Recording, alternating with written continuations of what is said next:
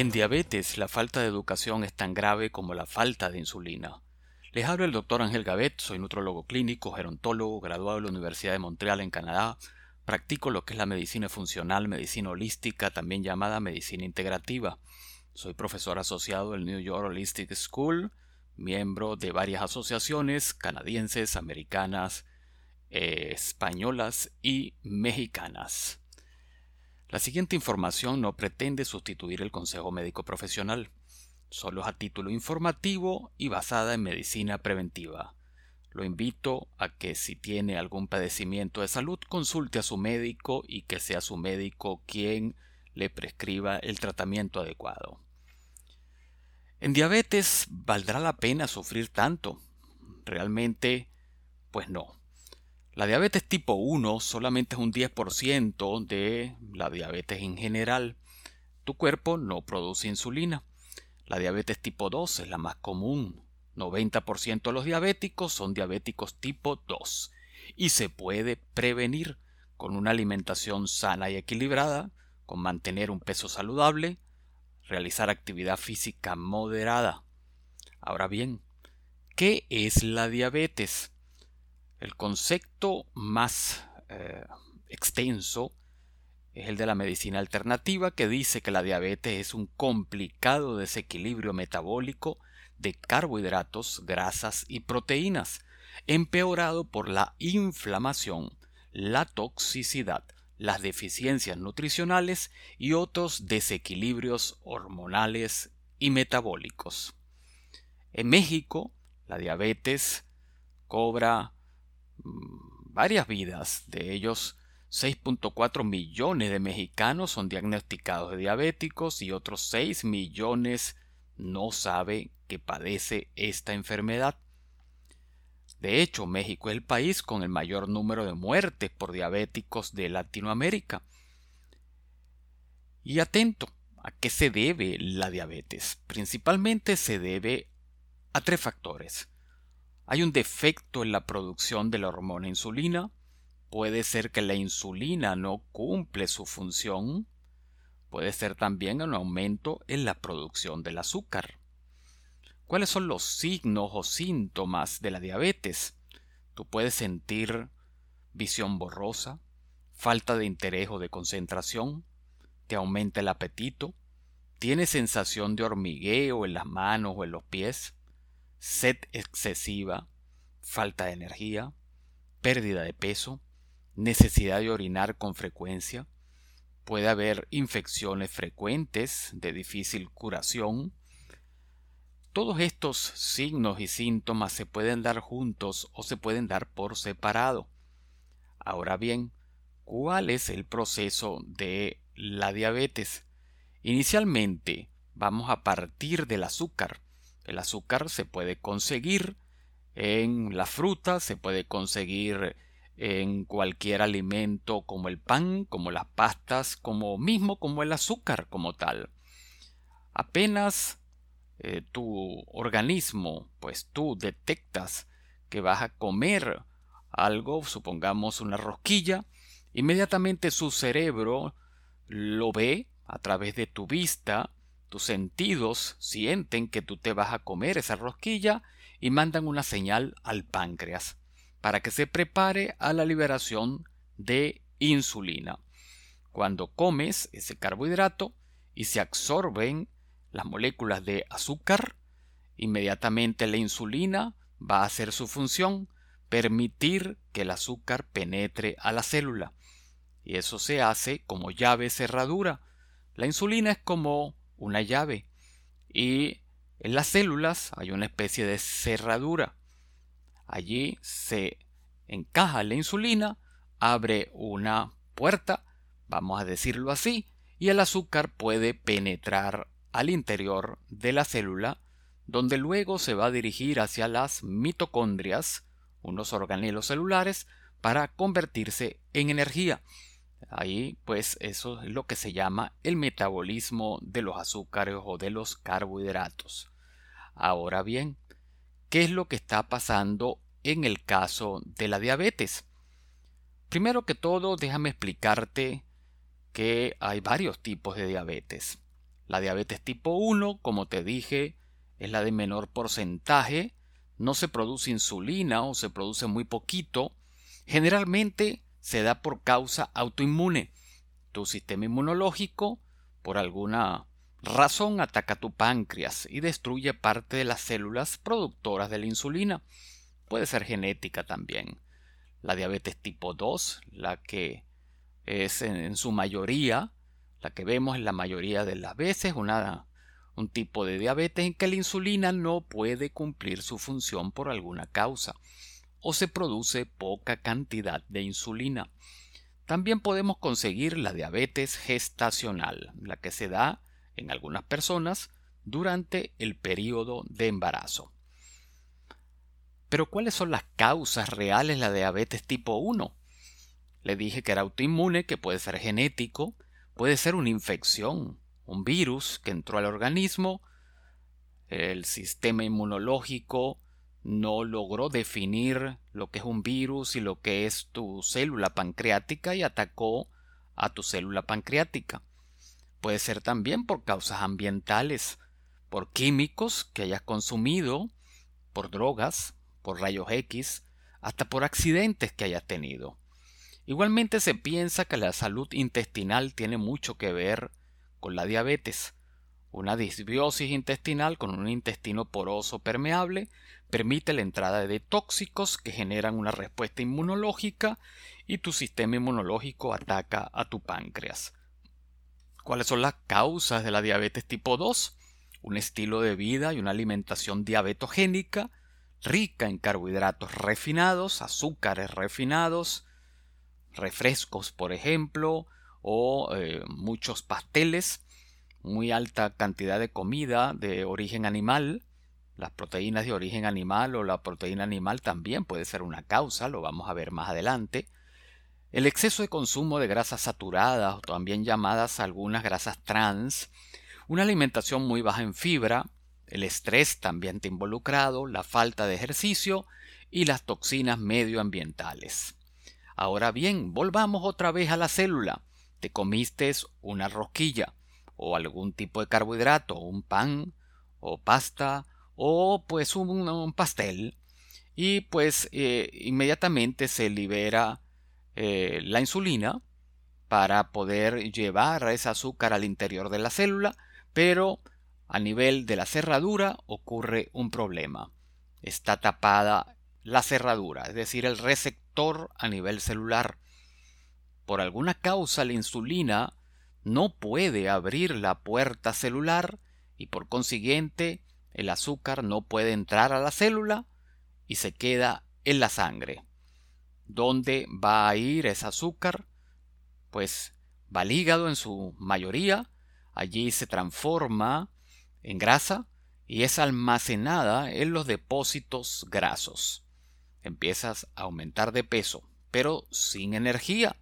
Te sientes con debilidad porque el azúcar no pudo penetrar a la célula para metabolizarse y producir energía. ¿Cuáles son los factores de riesgo de una diabetes tipo 2? El sobrepeso es uno de ellos la vida sedentaria, la falta de actividad física, la mala alimentación, el tener padres o familiares diabéticos también es un factor de riesgo. El ovario poliquístico en mujeres se ha correlacionado también con diabetes, la alta presión arterial no controlada, el colesterol HDL, el bueno, muy bajito, los triglicéridos elevados, es mucho mayor en latinos y en afroamericanos y hay que tener más cuidado cuando se pasa de los 45 años. Y también las mujeres con antecedentes de diabetes gestacional. Las personas que tienen azúcar ligeramente elevada en sangre por mucho tiempo se le llaman borderline, así como que estás al borde del precipicio. Si no te cuidas, puedes terminar diabética. ¿Cuál es el peligro de la obesidad? Y en todo caso no les voy a hablar realmente de obesidad, sino de la grasa abdominal. La grasa que se acumula a nivel de cintura la que llamamos rollitos, o que está pues alrededor de nuestra barriguita, es una grasa inflamatoria que causa insulinoresistencia. Lo que les nombré, la insulina no puede abrir la puertica celular. Es un depósito de endotoxinas y también altera la microbiota intestinal y la microbiota intestinal alterada también es responsable de la grasa abdominal. Recordemos, y es muy importante, que en algunas oportunidades, quizás si eres diabético, has notado que comes muy poquita azúcar en la noche, pero tienes las cifras de azúcar elevadas en la mañana. ¿De dónde salió esa azúcar?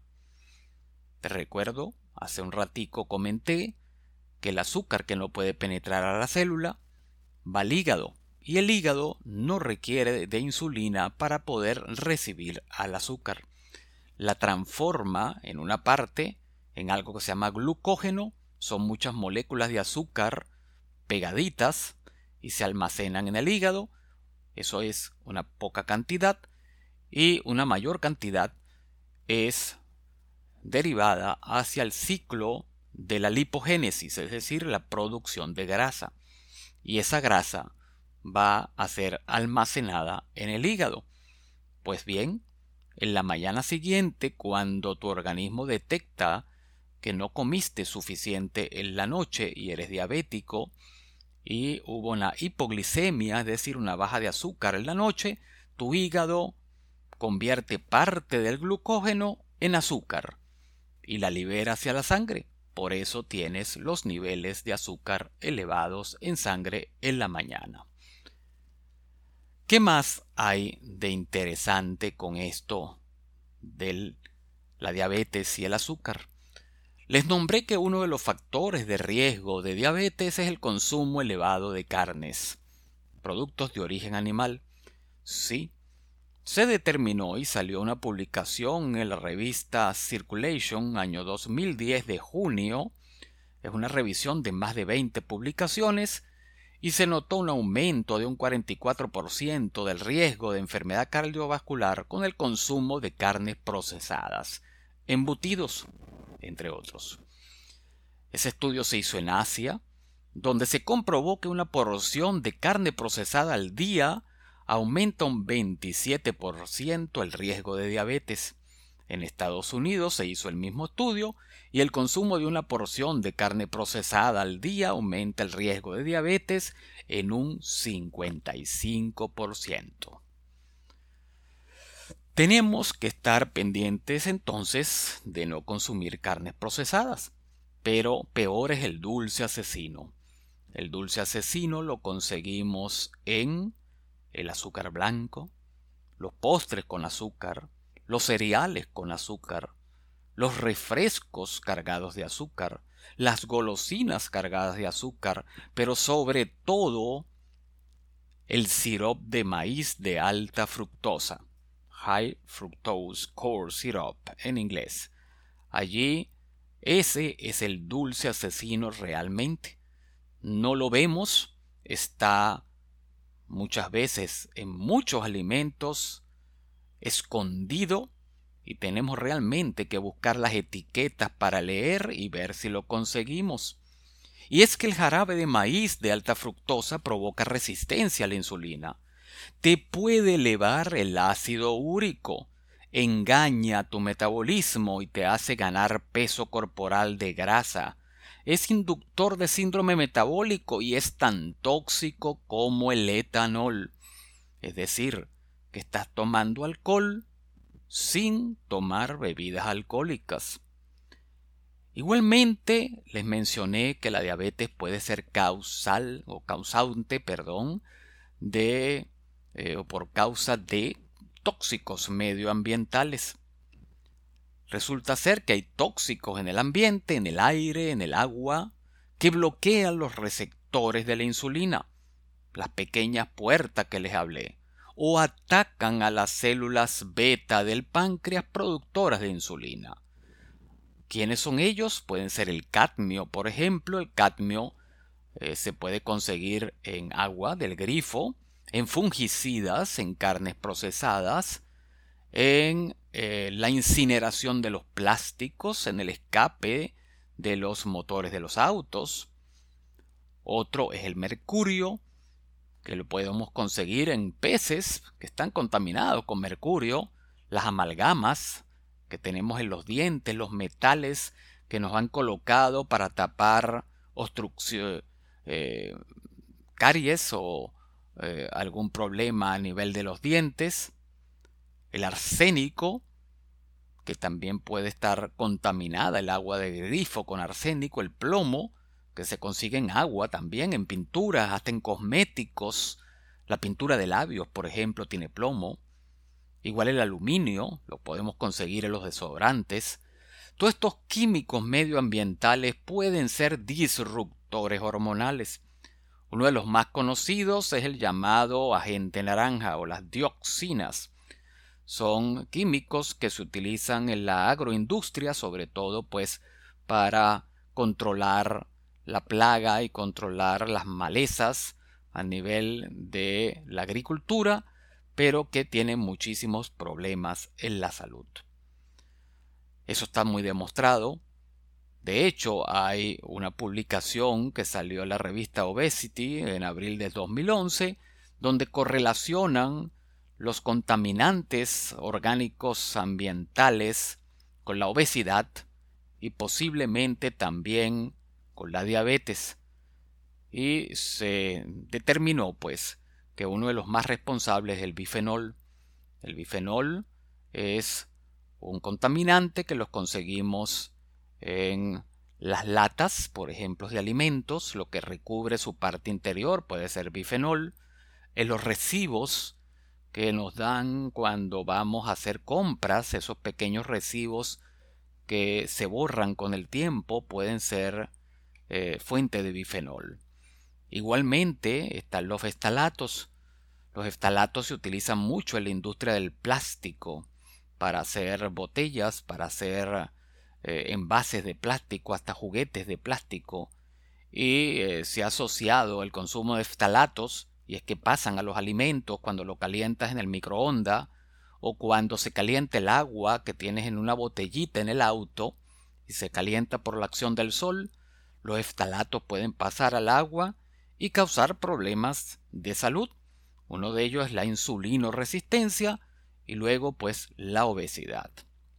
Otro factor que tenemos que controlar es el estrés. Cuando tenemos episodios de estrés, aumentan o se secretan lo que se llama hormonas contrarreguladoras de la insulina. Ella es el cortisol, las catecolaminas, el glucagón. Se inicia una respuesta inflamatoria sistémica. Allí pues empezamos a tener problemas con el azúcar porque también hay una liberación de azúcar a la sangre para proveer de energía a tu organismo para correr, huir o hacer frente a la situación de estrés. Pero tenemos también una resistencia a la insulina. Es decir, que la insulina no puede abrir la puertica celular. Entonces, ¿qué tenemos que hacer? Es la pregunta. Tenemos que limpiar nuestro organismo, tenemos que detoxificarlo de una cantidad de sustancias químicos tóxicos que nos están alterando nuestro metabolismo, tenemos que controlar nuestra alimentación, tenemos que consumir nutrientes específicos que ayuden al páncreas, a la célula, tenemos que hacer ejercicio físico y por supuesto controlar el estrés. ¿De qué nos vamos a limpiar? De toxinas medioambientales, de desechos tóxicos, de endotoxinas. Tenemos que limpiar los receptores a nivel celular y apoyar a nuestro hígado. Para eso vamos a consumir una alimentación equilibrada, nutritiva, rica en nutrientes, y les propongo utilizar un producto natural en base a hierbas y en base a fibra que se llama Detoxify. Detoxify es una combinación herbal y fibra que actúa como fibra prebiótica, ayuda a las buenas bacterias intestinal, aparte de que te ayuda con su formulación fibra a apoyar al hígado en su función de neutralización y de limpieza general. Y es muy sencillo de tomar. Se toma un sobrecito al día a la hora de tu preferencia. ¿Qué contiene este producto Detoxify? Contiene dentro de su combinación herbal espirulina, muy buena para desintoxicar metales, menta, el matcha, el hinojo, que actúa como diurético, la ortiga, el shiitake, el diente de león, conocidos por su acción a nivel de detoxificación de hígado, igual que la aloe vera, que interviene a nivel del tracto digestivo, la chicoria, la moringa y semillas de apio vienen a completar esta combinación herbal de Detoxify.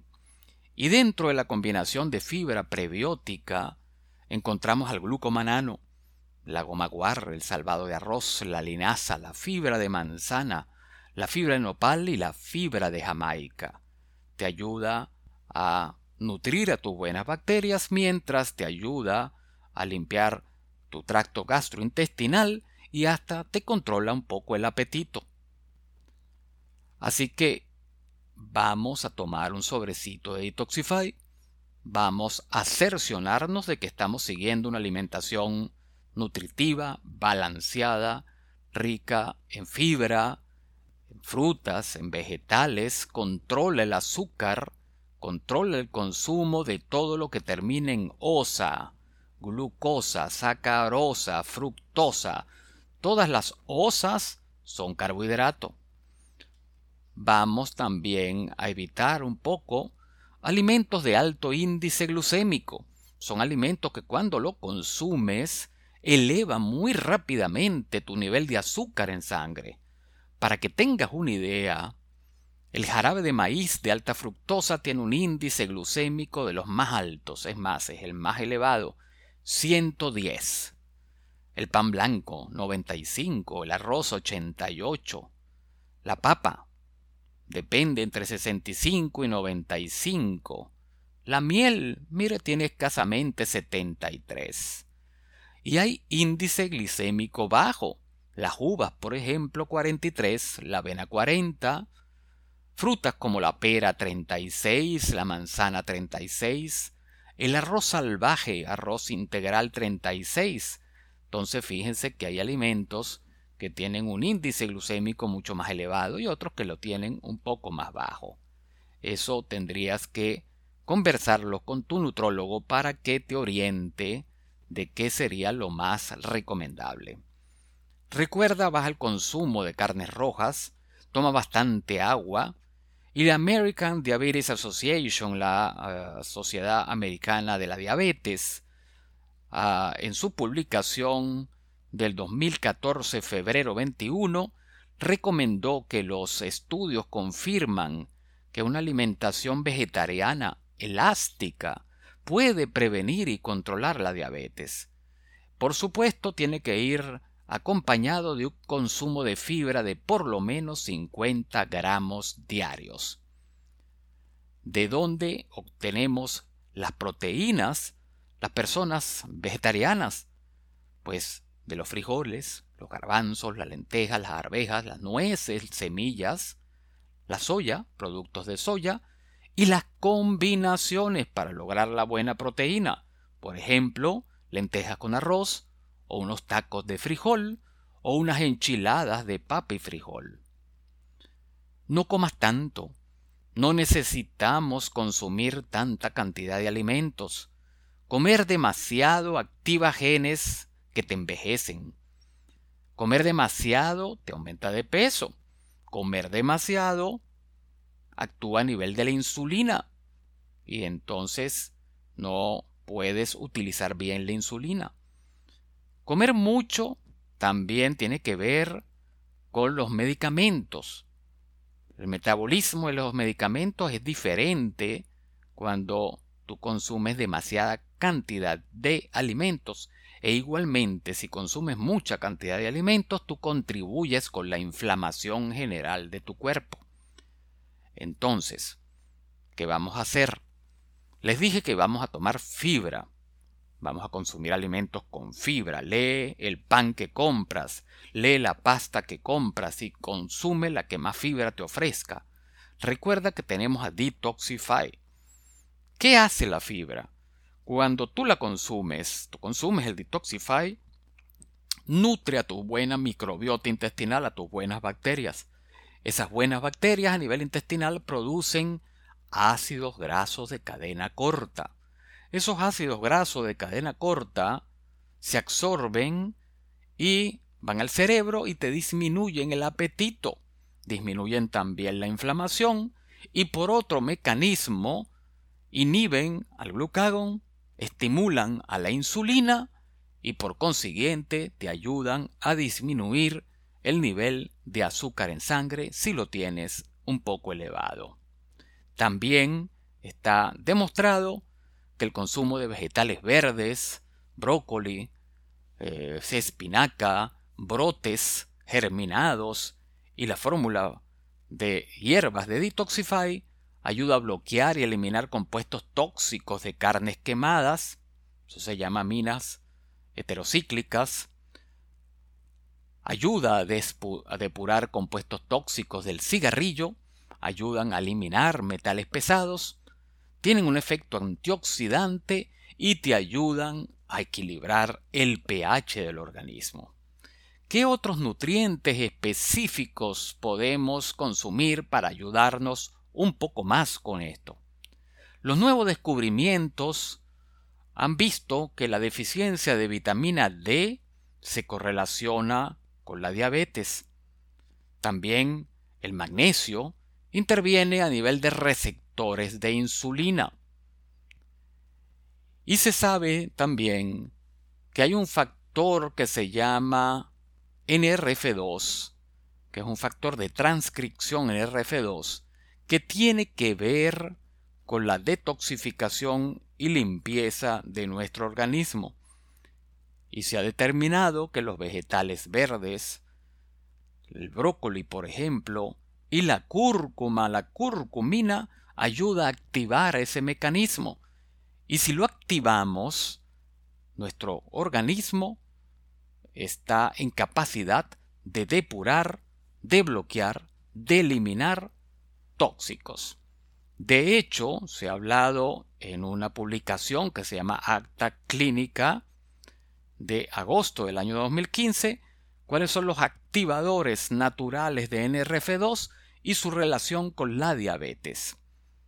Los factores son la curcumina, de la cúrcuma, los sulforanos, que se consiguen en las verduras crucíferas como el brócoli, el coliflor, el resveratrol, un potente antioxidante que los conseguimos en las uvas rojas, ayudan a liberar NRF2 y por un mecanismo de traslocación ayudan a defender a tu organismo de poderosos radicales de oxígeno y de nitrógeno ayudan a disminuir componentes inflamatorios que están relacionados con la aparición de complicaciones de la diabetes, llámese retinopatía diabética, nefropatía diabética o cualquier otra complicación de la diabetes.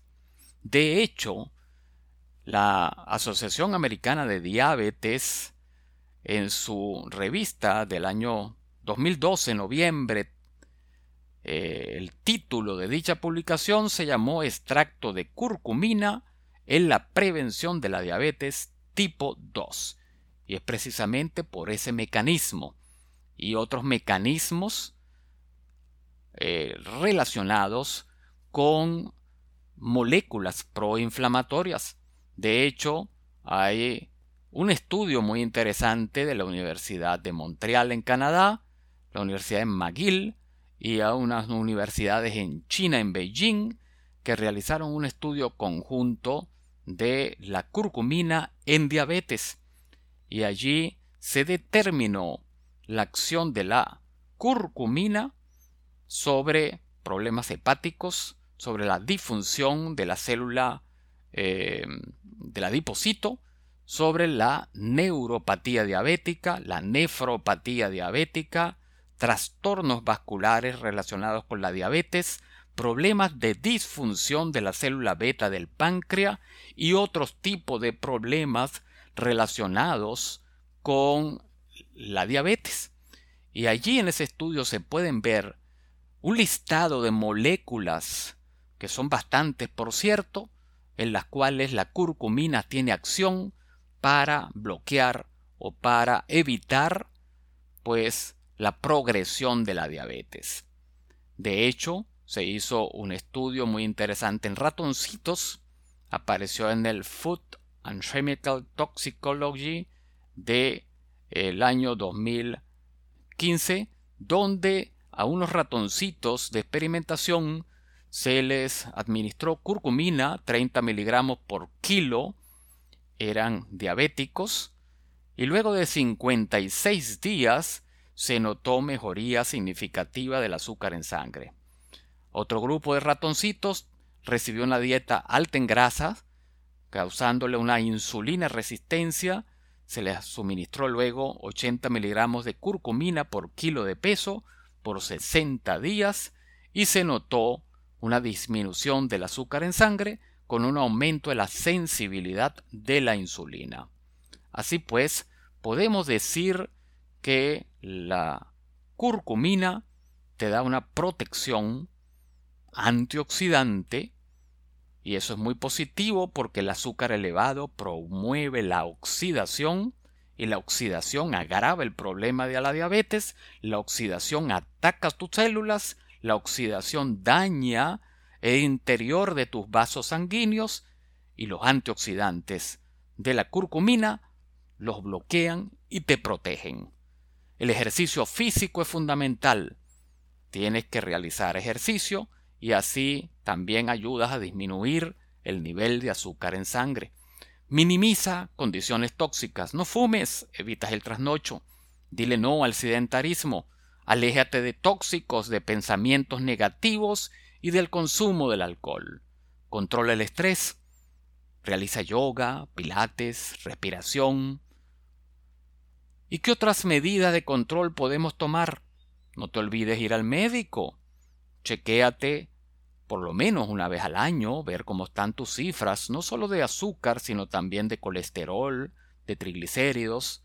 Trata de conocer un poco tu genética, de qué padecieron tus padres, tus abuelos. ¿Es que mi abuelo tenía diabetes? ¿Tenía el colesterol elevado mi abuela? Todo esto te va a servir para que tú puedas hacer acciones y controlar el factor genético, porque eso es la activación genética. Si tú no haces acciones para evitar que un gen se prenda, en genética se dice expresión genética, tú puedes prender el gen diabético sin darte cuenta. Al ser sedentario, con un mal estilo de vida, fumando, consumiendo alcohol, tú puedes prender el gen y una vez prendido, para que se apague, es bien complicado. Así que mira tus antecedentes familiares. Si tienes diabetes, monitorea tu nivel de azúcar con frecuencia para saber que están bien controlado. Recuerda que el responsable de tu salud eres tú. Tú eres el responsable de tu propio cuidado. Tú debes de conocer tu problema para controlarlo. Y recuerda, todo lo que tú hagas o todo lo que tú dejes de hacer tendrá sus consecuencias. Muchísimas gracias por su atención. Nos vemos o nos oímos en el próximo audio de bienestar. Muchas gracias.